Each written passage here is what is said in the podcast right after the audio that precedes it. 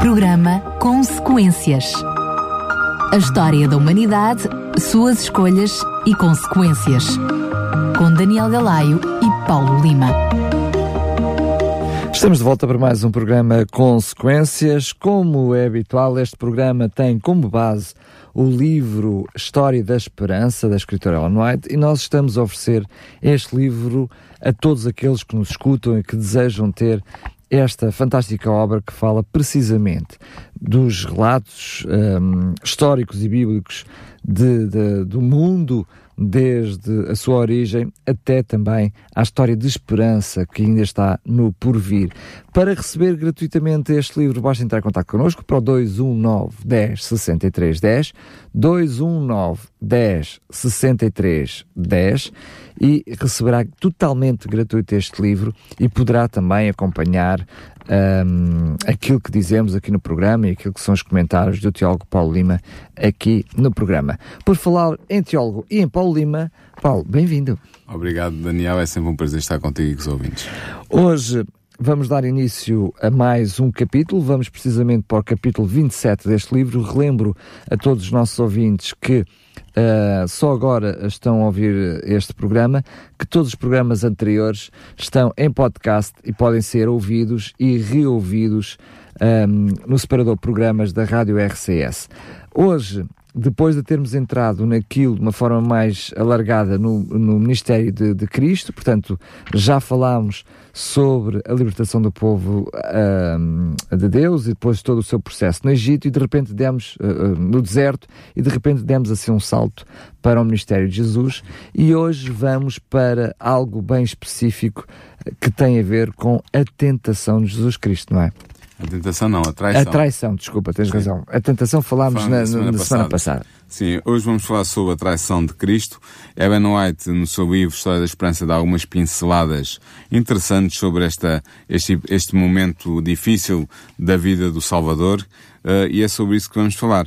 Ela começa este capítulo 27 fazendo referência à Páscoa, mas depois rapidamente uh, entra sobre, uh, na descrição do caráter de Judas, que traiu Jesus. Um, ela faz notar que Judas tinha, como todos os outros discípulos de Jesus, visto as obras poderosas que o Mestre fazia ao longo do seu ministério e eh, tinha ficado convencido pelas provas esmagadoras que eram apresentadas de que Jesus era de facto o Messias, o Salvador do mundo e o Salvador de Israel. Mas o problema era que Judas tinha um problema. E o problema que ele tinha era o amor ao dinheiro.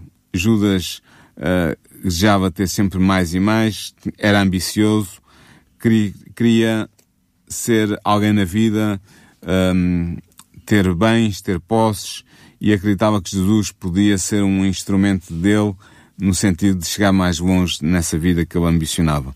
Só que uh, o seu caráter vai se revelar, por exemplo, em certas circunstâncias como as que eu vou passar a seguir. Antes da, da, da traição de Jesus, alguns dias antes da ceia, da Santa Ceia, durante a Páscoa, Jesus uh, foi assistir a uma festa na casa de Simão o fariseu que tinha sido curado da lepra pelo poder do próprio Jesus Cristo.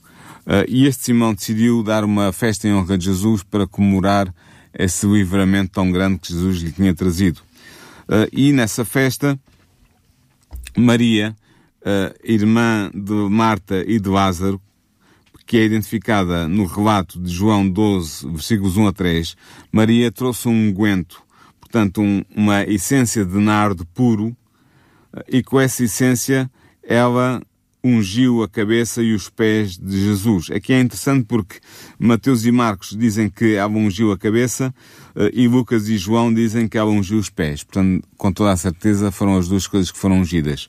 Uns, uns evangelistas deram, destacam um aspecto, os outros deram destaque a outro aspecto. Mas Maria fez isto porquê? Porque ela amava Jesus. Jesus tinha-lhe perdoado os seus muitos pecados, tinha ressuscitado o seu irmão amado, Lázaro, uh, e portanto ela entendia que o que Jesus tinha feito por ela nada era, uh, era, tudo, era muito mais do que qualquer coisa que ela pudesse fazer por ele. E portanto, quanto mais precioso fosse um guente que ela podia usar para ungir, maior seria a expressão de gratidão que ela poderia fazer ao Salvador. Então ela fez isto, ela pegou numa essência de nardo uh, e, e de, ungiu a cabeça e os pés de Jesus com ela. O que esta essência era muito valiosa, valia quase um ano de trabalho de um trabalhador comum e provavelmente representava o investimento das economias de Maria. Ela teria comprado aquele nardo como nós hoje podíamos ir a uma orivesaria e comprar uma peça em ouro ou uma peça em prata para ter em casa como valor seguro do nosso investimento. Uh, e esta, este alabastro com o nardo seria exatamente, teria a mesma função. Podia ser um investimento. E ela decidiu investir esse investimento que ela tinha feito na pessoa de Jesus. É interessante ver que Jesus vai lhe dizer que o ato que ela praticou seria relembrado em todo o mundo uh, dali em diante. E realmente foi verdade porque os quatro evangelistas narram este, uns com mais pormenores, outros com outros, uns omitindo o nome de Maria, outros acrescentando, como em, jo em João capítulo 12, mas a verdade é que os quatro evangelistas narram este episódio da unção de Jesus por parte de uma mulher uh, que veio até ele para lhe demonstrar o seu amor. E nós hoje estamos a, também a falar sobre isso. E, e hoje estamos a falar sobre isso, estamos a dar cumprimento às palavras de Jesus, de que seria falado por toda a história da humanidade uh, durante o tempo que esta terra existir, como tal como nós a conhecemos, e enquanto o Evangelho for proclamado à humanidade, esta história seria lembrada em honra de, de Maria.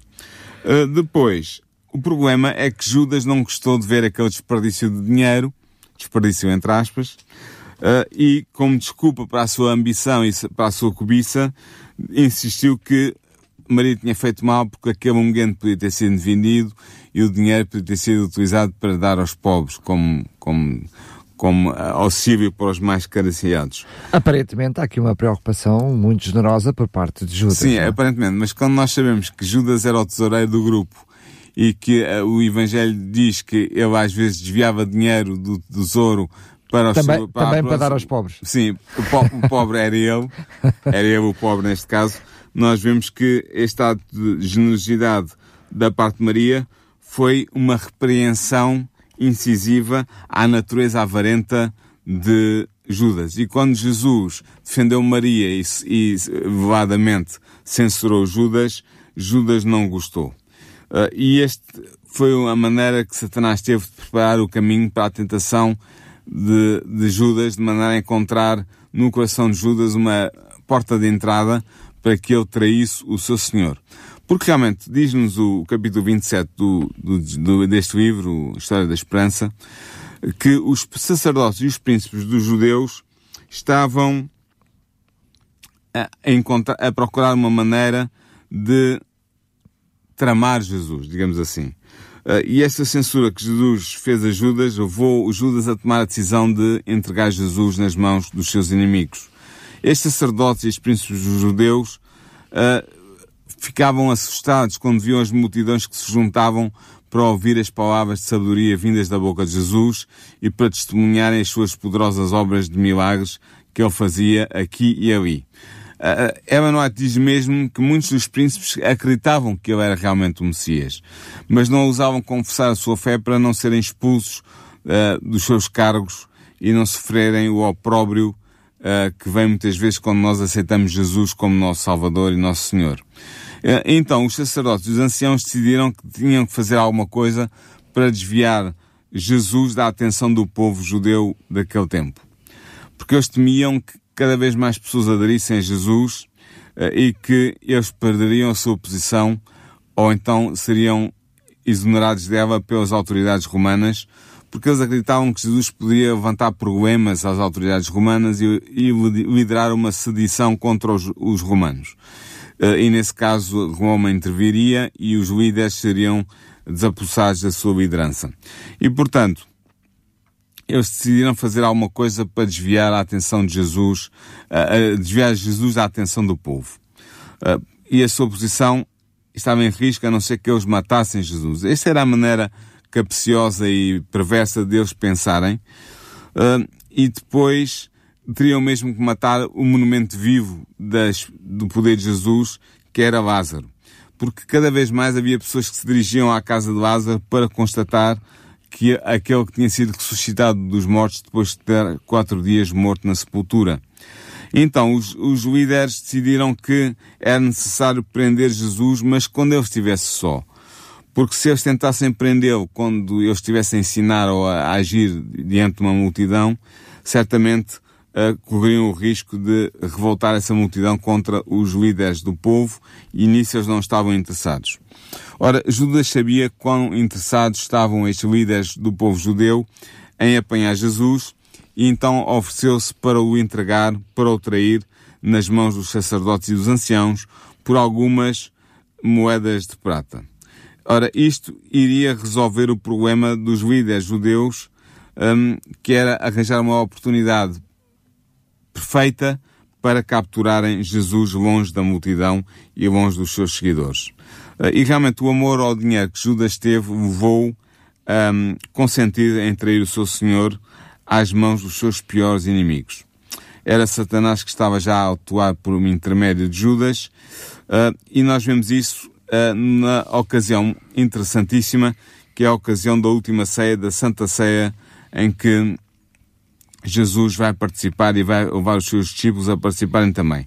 Esta Santa Ceia é interessante porque ela obedecia a, a, Páscoa, que Jesus primeiro vai celebrar e depois vai instituir a Santa Ceia, a Páscoa obedecia algumas instruções claras, precisas da tradição judaica, que estão com, com, uh, reunidas na Mishnah.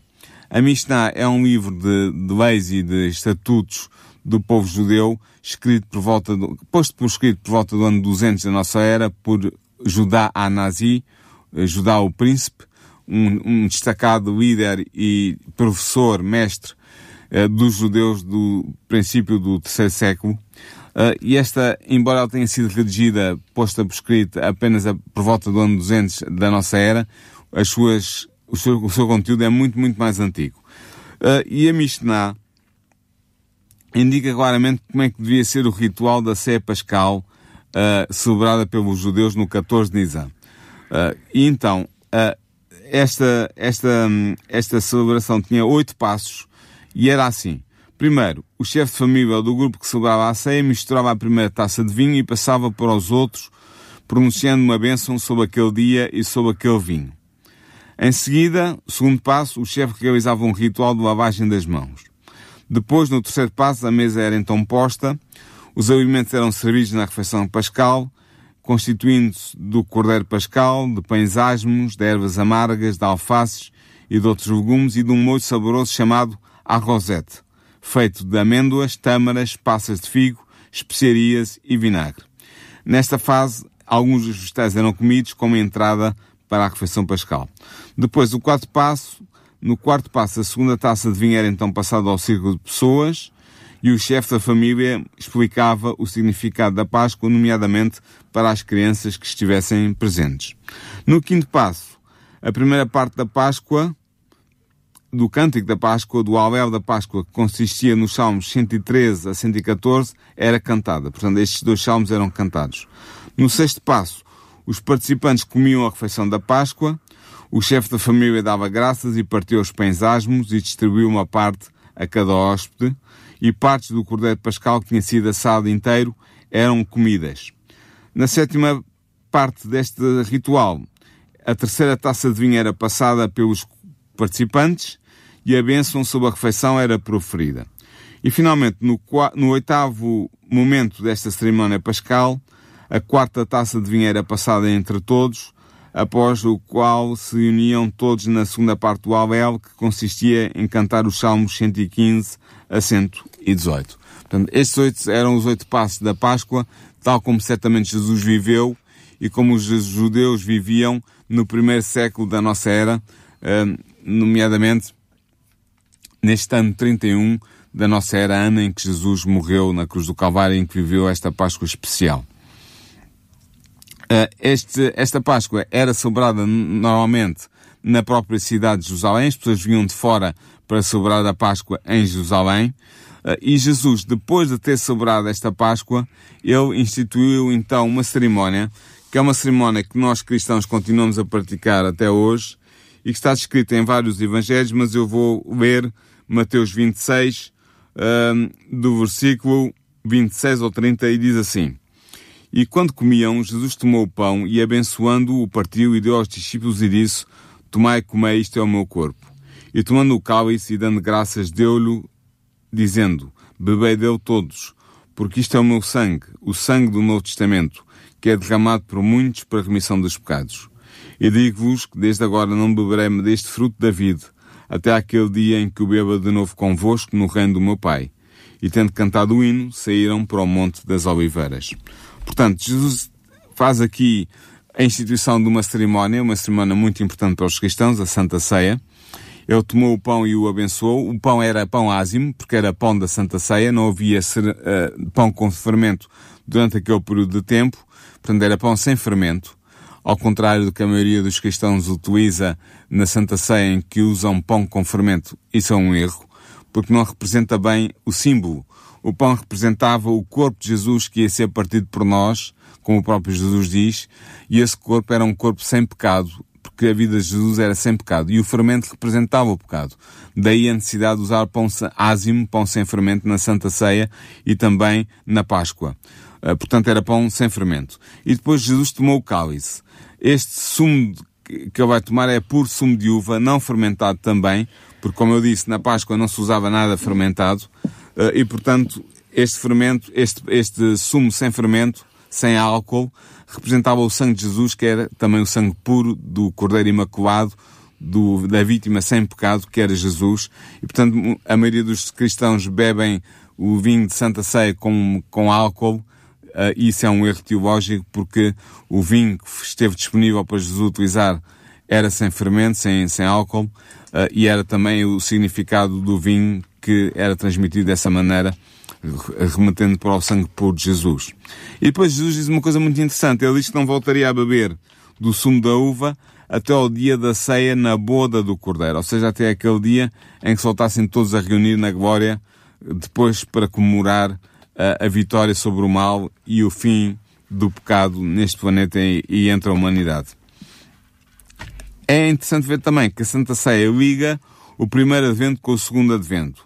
Ela foi concebida para manter presente nos espíritos cristãos a esperança da segunda vinda, bem como para ser a memória da morte vicária de Jesus na cruz por nós. Portanto, ela tem estes dois aspectos, uh, referência ao primeiro advento e ao significado do primeiro advento, a morte cruz uh, sofrida por Jesus, e a referência ao segundo advento porque Jesus iria, uh, não iria beber do vinho até que a segunda vinda acontecesse e se desse novamente o reencontro entre os irmãos separados, entre Jesus e o seu povo na glória. Portanto, isto é interessante. Depois, outra coisa muito interessante nesta Santa Ceia são as cinco declarações de Jesus sobre a traição que iria sofrer muito em breve. Realmente, Jesus vai dar cinco declarações que revelam o conspirador, o traidor, e vai dá-las numa ordem progressiva ao longo deste, desta ceia, desta ceia pascal. Uh, a primeira declaração é, está contida nas palavras nem todos estáis limpos, em João 13, 11, que foram proferidas durante o lava-pés, quando Jesus lavou os pés aos discípulos, inclusive a Judas, os pés de Judas.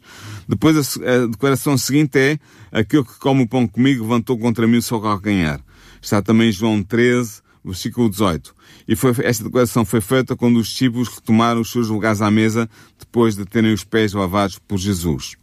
Depois há ainda o terceiro anúncio da traição que está em Mateus 26, 21, em que Jesus diz, um dentre vós me trairá, que ocorreu pouco momentos, poucos momentos depois de Jesus estar sentado à mesa e começar a servir um, a ceia. Um, este anúncio Uh, depois há um, ainda um outro anúncio que é, é, são, é quando Jesus diz uh, aquele que mete comigo a mão no prato, esse me trairá. Que provavelmente surgiram, foram ditas por Jesus em algum momento durante a ceia pascal. E finalmente, há o reconhecimento final, quando Judas pergunta hipocritamente, serei eu, Senhor, o traidor? Serei eu?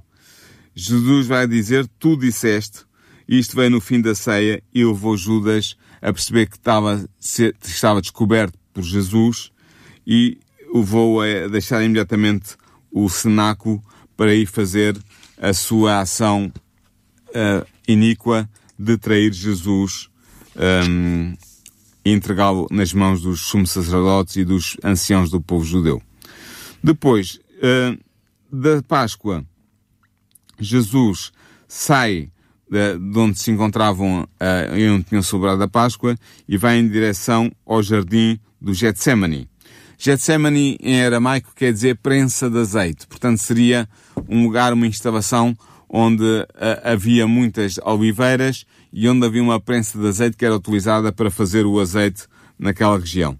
E era ali que Jesus costumava se recolher quando ia a Jerusalém e foi para ali que ele se retirou uh, com profunda tristeza para enfrentar uh, os seus traidores e para uh, passar a ser o, de, o suporte de todos os pecados da humanidade cometidos até aquele momento e cometidos ainda no futuro, uh, até aos nossos dias, até à vinda de Jesus.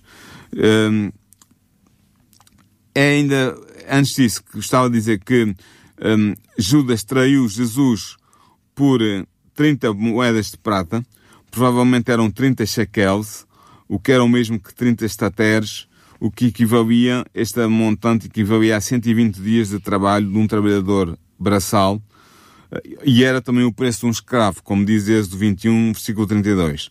E é interessante ver que há uma profecia, a profecia de Zacarias, capítulo 11, versículo 12, em que está claramente dito que o preço que o Messias iria ser traído era o preço de 30 moedas de prata, e foi exatamente isso que aconteceu. Uh, no momento em que Judas vai, visita, vai uh, conferenciar com os sacerdotes para entregar Jesus. Ora, Jesus retira-se para o Getsemane, para, para o tal jardim da prensa de azeite, e começa a orar uh, angustiadamente ao seu pai para se preparar para o, uh, o problema, a dificuldade que iria surgir diante dele a partir daí. Jesus ansiava também, como qualquer ser humano, por companheirismo e simpatia humana, e por isso pediu aos discípulos que foram com ele, os três discípulos, João, Tiago e Pedro, que orassem com ele, que vigiassem com ele, mas eles não conseguiram fazer isso porque estavam cansados e cheios de sono e não conseguiram manter-se acordados juntamente com o Mestre. Mas ainda ouviram, ainda foram testemunha da angústia de Jesus. Jesus, em Lucas 22, 42, eh, é relatado como dizendo, Pai, se queres, passa de mim este cálice, todavia não se faça a minha vontade, mas a tua. Portanto, Jesus sabia bem que, embora não fosse a sua vontade ter que sofrer e morrer a morte horrível que iria morrer separado do seu pai uh, na cruz do Calvário, ele ainda assim sabia que a vontade de Deus era o melhor e estava disposto a aceitar essa vontade para si, mesmo que isso implicasse a sua morte de sofrimento e dor, de angústia mental e física, como seria a morte na cruz do Calvário. Uh, e depois acontece alguma coisa que há pessoas que duvidam que possa ter acontecido, mas que há uma explicação científica para isto. É que enquanto ele estava a orar em agonia, Jesus começou a suar sangue. As, uh, as gotas de sangue juntavam-se no seu rosto e caíam no chão. Uh, este fenómeno é um fenómeno médico reconhecido. Tem até um nome médico muito engraçado, do grego. Uh, hematidrosis, e hematidrosis quer dizer suar sangue. E como é que isto acontece? Isto acontece quando as pessoas estão uh, sob um stress físico ou emocional tão forte, tão forte, ou então estão tomadas de um medo tão grande, tão grande, que os capilares que alimentam as glândulas sudoríparas rebentam sob esse forte stress ou sob esse forte medo e fazem com que a pessoa comece a suar gotas de sangue. Portanto, o sangue mistura-se com o suor por causa dos capilares que ficaram rompidos na região das glândulas sudoríparas e a partir daí a pessoa, ao suar, em angústia, soa gotas de sangue. Uh, e portanto foi isso que aconteceu com Jesus e está comprovado medicamente. Uh, se os nossos ouvintes quiserem uh, confirmar, podem ir ao Google e porem a palavra hematidrosis, com um H no princípio, hematidrosis, eh, e verão a explicação científica deste fenómeno que acontece, já não aconteceu apenas a Jesus, acontece e aconteceu a outras pessoas, por exemplo, pessoas que estão condenadas à morte por uh, eletrocução nos Estados Unidos, às vezes acontece-lhes este fenómeno de, sob a angústia e sob o medo terrível de terem que enfrentar a sua a morte, pena capital, né? claro. uh, começam a suar sangue. Às vezes o suor é mais intenso, é, o sangue no suor é mais intenso, outras vezes é menos. No caso de Jesus foi muito intenso porque o texto diz que grandes gotas de sangue pingavam uh, do seu rosto uh, em direção à terra. Depois, uh, nós sabemos que Jesus foi amparado por um anjo que foi enviado por Deus para o ajudar a passar esta hora difícil em que o plano delineado por Deus se deveria cumprir. Neste momento acontece uma coisa extraordinária, que Jesus torna-se pecado por nós. Ele assuma sobre si a responsabilidade de todos os pecados de todos os tempos cometidos pelos seres humanos e isso vai separá-lo de Deus. Vai separá-lo porque Deus não pode, Deus Pai e Deus Espírito Santo não podem ter comunhão com o pecado. E Jesus, nesse momento, identificava-se como o pecado por excelência, o pecador total, de todos os pecados cometidos até aquele momento. E, portanto, é, eu penso que é essa angústia, mais do que a angústia do sofrimento físico, que fez Jesus suar sangue. Jesus angustiou-se, quase até morrer, porque iria ser separado, e naquele momento estava a ser separado de Deus Pai e Deus Espírito Santo, coisa que nunca tinha acontecido desde a eternidade. Uh, e portanto esse sofrimento de Jesus é sobretudo um sofrimento psicológico, espiritual, um sofrimento mental, e isso fez-o suar sangue. Depois de orar três vezes, Jesus foi ter com os discípulos e por três vezes encontrou-os a dormir. Naquela hora terrível, difícil para Jesus, ele não teve a simpatia e as orações nem sequer dos seus discípulos mais próximos, que eram João, uh, Tiago e Pedro. Um, e ele estava totalmente só, teve que pisar o lagar, como há uma outra profecia que diz, totalmente só, Uh, e isso foi talvez mais doloroso ainda para Jesus, porque três vezes o Filho de Deus orou em agonia uh, e por três vezes encontrou-se completamente só e abandonado pelos seus discípulos. E vai ser então que Judas vai aparecer à frente de um bando de soldados. Só que é interessante ver aqui uma coisa, Daniel. É que Jesus, apesar do seu sofrimento, de saber o que é que lhe ia acontecer, uh, estava disposto a fazer a vontade do seu pai e, portanto, não se escondeu nem fugiu dos seus captores como ele podia ter facilmente feito se quisesse fazê-lo. Portanto, ele poderia, sabia que Judas iria ter com ele àquele lugar, porque era o lugar que habitualmente Jesus e os seus discípulos frequentavam naquelas ocasiões, e portanto ele podia perfeitamente ter-se escondido, ter, ter retirado para outro lugar, ter evitado ser capturado, mas ele não fez isso. Até porque tinha feito exatamente a Santa Ceia anteriormente, Sim. ele sabia que o fim estava a chegar. Exatamente. Portanto, a questão não era uh, uh, adiar o fim, a questão era passar por ele, não é? Exatamente, portanto, é isso mesmo. Jesus não queria adiar, não queria omitir o fim que estava previsto tudo, para a sua vida. Desde o céu, que, que tudo se projetava para este para momento. Para esse momento, exatamente. Daí a, a, a obediência absoluta de Jesus a Deus, Pai, quando ele diz, não se faça a minha vontade, mas a tua. A vontade de Jesus não era morrer, a vontade dele era não morrer. Mas eu preferia... O Deus da vida não Sim. quer passar pela morte. Sim, mas eu preferia obedecer ao seu pai e cumprir claro. o plano da salvação do que não obedecer uh, e, poupar, e poupar a sua própria vida. E portanto vai aparecer Judas, vem uma multidão, esta multidão era constituída pela polícia do templo, porque o templo uh, judeu tinha uma polícia própria que era administrada, dirigida pelos anciãos e pelos principais sacerdotes, portanto eles trouxeram essa polícia para prender Jesus, e também veio um destacamento de soldados legionários romanos. E vieram mais outras pessoas a acompanhar outros servos uh, para fazerem número e para fazerem multidão. Uh, e nesse momento, Judas aparece e, como era seu costume, vai saudar Jesus com um beijo no rosto. Uh, ele tinha dado esse sinal aos seus uh, aliados para que quando, eu, quando eles vissem ele beijar alguém no rosto, era essa pessoa que era Jesus. Este sinal é necessário porque é preciso não esquecer que estamos de noite, havia muita gente presente e, portanto, podia haver alguma confusão.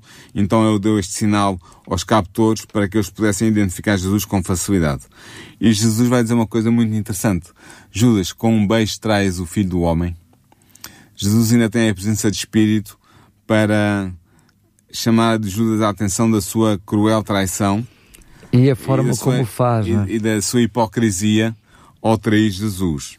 E há um momento que é relatado em João capítulo 18, versículos 4 e 5, que quando aparece aquela multidão para prender Jesus, Jesus pergunta, quem buscais? Sou eu. E quando ele diz, sou eu, a sua glória divina vai irradiar através do seu corpo uh, e aquela multidão é repelida e cai por terra diante da manifestação dessa glória, caíram para trás em terra porque um, Jesus manifestou por um momento o seu poder divino. Aliás, Jesus fez esta pergunta para que pudessem testemunhar do seu poder e ter provas de que ele se podia livrar facilmente da mão dos seus captores se ele quisesse fazer. Outra maneira, e portanto, esta, poder sobrenatural de Jesus mostra que Deus estava com ele e não com os líderes judeus que pensavam estar a fazer a vontade de Deus. E foi mais uma manifestação divina de que Deus estava com Jesus. Uh, depois, os, ao verem isto, os discípulos começaram a, a, ter algumas esperanças de que Jesus fosse libertar-se daquela multidão. Uh, não, e não é Pedro é pagou da espada. Não é para menos. Deixa, desculpa ter interrompido. Um, eu acho que os discípulos acompanharam de perto o poder de Jesus. Sim. Mas tenho um, a noção que aquele tipo de manifestação eh, foi a primeira e única vez que eles viram Jesus fazê-lo. Ou seja, até aquele momento Jesus não teve nenhuma intervenção em autodefesa. Sim. Aquele é o primeiro momento em que Jesus tem uma manifestação uh, de, de, Como é que eu hei de explicar para ser bem entendido, sem ser mal Sim. interpretado? Tipo quase de, de super-herói.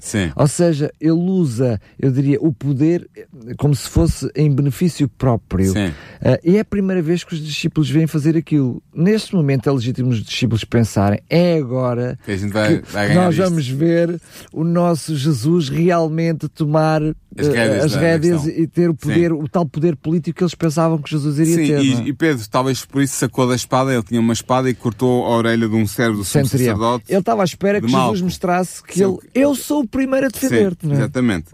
Uh, é, é interessante ver, há, uma, há um problema muito interessante nos Evangelhos, é que nem em Mateus, nem em Marcos, nem em Lucas, é dito o nome de quem é que cortou a orelha do, do servo do sumo sacerdote.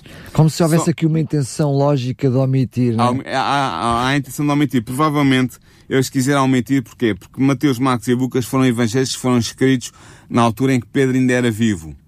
E portanto eles não quiseram uh, uh, sujar, quer dizer, dar, a, dar a entender, a entender o, uh, o absurdo que Pedro tinha feito. Portanto, deixa-me só Mas deixa-me só dizer força, isto. Força. Mas em João, no Evangelho de João, está referido o nome de Pedro, que foi Pedro que fez isto. E porquê que João refere?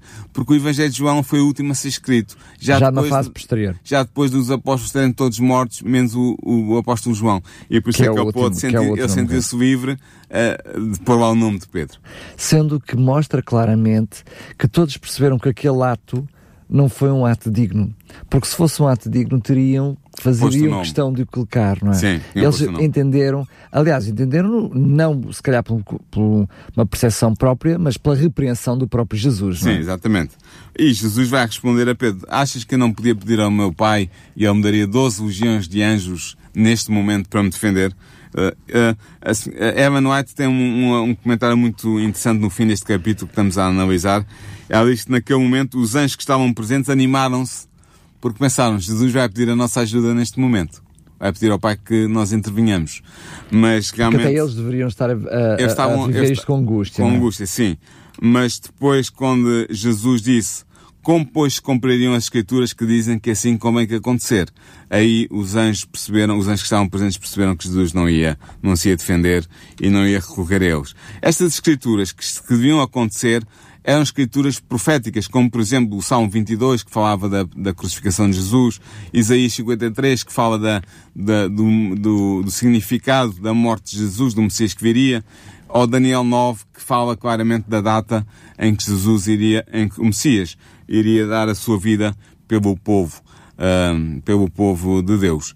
E portanto são, são algumas das, das escrituras que Jesus estava a pensar quando disse que era necessário que as escrituras se cumprissem e portanto que ele não poderia... As escrituras estás-te a referir, portanto, às profecias... Às profecias do Antigo Testamento. Do Antigo Testamento que mencionavam precisamente este momento. Ora, foi nesse momento em que os corações dos discípulos, o coração dos discípulos entrou em desespero e desapontamento, porque Jesus deixou-se maniatar e prender pelos seus inimigos. E aí os discípulos temeram pela própria vida e todos eles, vendo que não, Jesus não ia reagir, abandonaram-no e fugiram daquele lugar a toda a velocidade e Jesus foi deixado só nas mãos da turba assassina. E aí Satanás triunfou. Este, este momento, juntamente com a morte de Jesus na cruz, é o grande momento em que Satanás pensa que conseguiu alguma coisa, que conseguiu alguma vitória. Eh, nós sabemos que ele vai ser desenganado com a ressurreição de Jesus, mas neste momento ele não estava a antecipar a ressurreição de Jesus e, portanto, julga que conseguiu realmente dar o checkmate a Cristo uh, e que Cristo vai vai, vai, vai perder a vida e vai perder o ministério, o sentido do seu ministério, nas mãos daquela turba assassina que era uh, manipulada por ou, Satanás e por ou seus por outro lado, vai finalmente fazer aquilo que ele próprio Satanás tinha tentado, que era que Jesus usasse a sua divindade para se livrar, para se livrar daquele... E não levar o plano da salvação até ao fim. O, bastava isso para Sim. tudo ficar em causa, não é? Uh, e pronto, e uh, ela, encerra, Ellen White encerra este capítulo assim, com a prisão de Jesus, com a fuga dos discípulos, um, e realmente faz-nos pensar um pouco uh, o sofrimento que Jesus sofreu para que nós pudéssemos ter a salvação foi grande, uh, e a sua inteira dedicação à vontade do Pai foi ainda maior. E Jesus pôde realmente viver este momento com angústia, mas com muita coragem e com a certeza de que Deus estava satisfeito com o cumprimento do plano da salvação que estava em curso. Uh, e, portanto, vamos ver para a semana uh, o julgamento de Cristo. Vamos abordar essa, esse momento terrível da história da humanidade, que foi aquele julgamento miserável que Cristo sofreu às mãos das autoridades judaicas. Muito bem, quero apenas relembrar que, como percebeu ao longo deste programa, sobretudo para si que um, esteve a acompanhar desde o início este programa, percebeu que um, a espaços vamos colocando uh, mais pormenores para além daqueles que vêm relatados no texto bíblico. Isso exatamente porque nos estamos a socorrer do livro História de Esperança, que, uh, contando os relatos bíblicos, vai acrescentando outros aspectos, como os relatos históricos e também com uh, algumas visões que a própria autora, autora foi tendo e que foi complementando aquilo que é o relato bíblico. Se quiser receber gratuitamente este livro, pois bem, entre em contato connosco, já sabe, o número de telefone é o 219 10 63 10 219 10 63 10 temos um prazer enorme de poder oferecer este livro. Foram adquiridos exatamente com esse objetivo para que lhe possamos uh, oferecer e acompanhar este programa também fazendo a leitura. Relembro que se tiver dúvidas, quiser fazer questões, pode fazê-lo para programas arroba radiorcs.pt programas arroba radiorcs.pt teremos também todo o prazer para responder às suas dúvidas. Ainda lembrar que este programa estará disponível em podcast em radiorcs.pt e assim, se por alguma razão não teve a oportunidade de ouvir todo, poderá ter, até fazer o download, ouvir diretamente do site, enfim, sinta-se livre para usar e abusar e poder um, conhecer todo o conteúdo deste livro e também deste programa. Lembro mais uma vez os contactos para poder pedir o livro 219 10 63 10 219 10 63 10. Falta-me agradecer mais uma vez ao Teólogo Paulo Lima por um, nos trazer este conteúdo, enfim, nos trazer estes programas e também essas explicações extras. Um obrigado e até ao próximo programa. Até ao próximo programa, Daniel. Programa Consequências. A história da humanidade, suas escolhas e consequências. Com Daniel Galaio e Paulo Lima.